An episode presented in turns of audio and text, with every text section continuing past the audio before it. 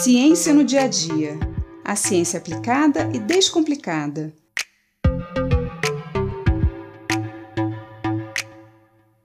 Você sabe por que é tão perigoso nos cortarmos com algum objeto enferrujado? Onde há ferrugem, podem existir bactérias causadoras do tétano, que é uma doença mortal. Mas o que é a ferrugem? E por que apenas alguns objetos enferrujam? A ferrugem é uma reação química que acontece no ferro, que é um tipo de metal. Existem vários tipos de metais no nosso planeta, como o ferro, o cobre, o alumínio, a prata, o ouro. Mas essa reação só ocorre com o ferro, e daí vem o nome ferrugem ou enferrujar. A ferrugem é o resultado de uma reação que ocorre na presença de oxigênio e água. Nessa reação, o ferro doa seus elétrons para o oxigênio, o mesmo que acontece nas pilhas, como já falei aqui em outro episódio. Essa reação de oxidação do ferro precisa de água para acontecer. Pode ser água do mar, dos rios, da chuva ou até a própria umidade do ar. Por isso, a tendência natural de qualquer objeto de ferro é enferrujar. Para evitar que isso aconteça, nós cobrimos o ferro com outros metais, como cromo ou zinco, para evitar o contato do ferro com o oxigênio. O aço, por exemplo, é feito de uma combinação de ferro e carbono, para torná-lo mais resistente e mais flexível. Mas o aço também pode enferrujar. Por isso, o aço inoxidável tem um metal a mais na sua composição, o cromo, que impede a oxidação do ferro. Por isso é chamado inoxidável. Mas onde o tétano entra nessa história? O tétano é uma doença causada por uma toxina liberada por um tipo de bactéria chamada Clostridium tetani.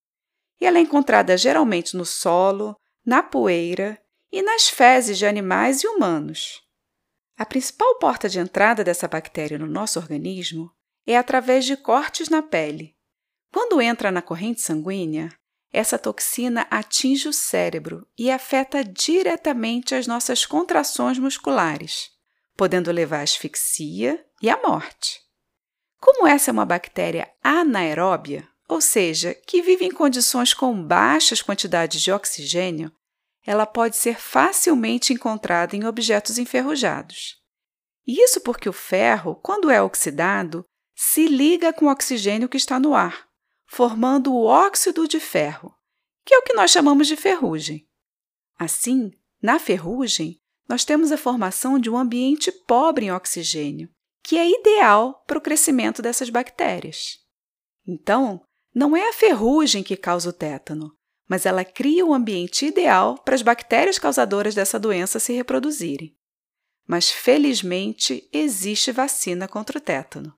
De acordo com o Programa Nacional de Imunizações, no calendário básico de vacinação da criança, nós temos três doses de vacina contra o tétano, difteria, coqueluche e meningite, numa vacina única chamada tetravalente. Essas doses são aplicadas aos 2, 4 e 6 meses de vida da criança. Após essa fase, nós temos o primeiro reforço da vacina tríplice bacteriana, para tétano, difteria e coqueluche. Esse primeiro reforço é feito aos 15 meses de idade. E temos ainda um segundo reforço entre 4 e 6 anos de idade. Após essas doses, são recomendados reforços da vacina contra o tétano a cada 10 anos. Mulheres grávidas também devem se imunizar para prevenir o tétano neonatal. E se por acaso você se cortou com algum objeto enferrujado e tomou seu último reforço da vacina há mais de 10 anos, vá a um posto de saúde imediatamente e solicite a aplicação da antitetânica. Graças ao nosso Sistema Único de Saúde, o SUS, e ao Programa Nacional de Imunizações, essa e muitas outras vacinas são gratuitas e disponíveis para toda a população.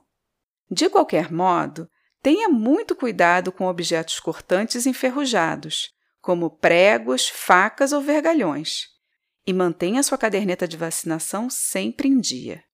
Eu sou Mariana Guinter, bióloga e professora da Universidade de Pernambuco, e esse foi mais um Ciência no Dia a Dia.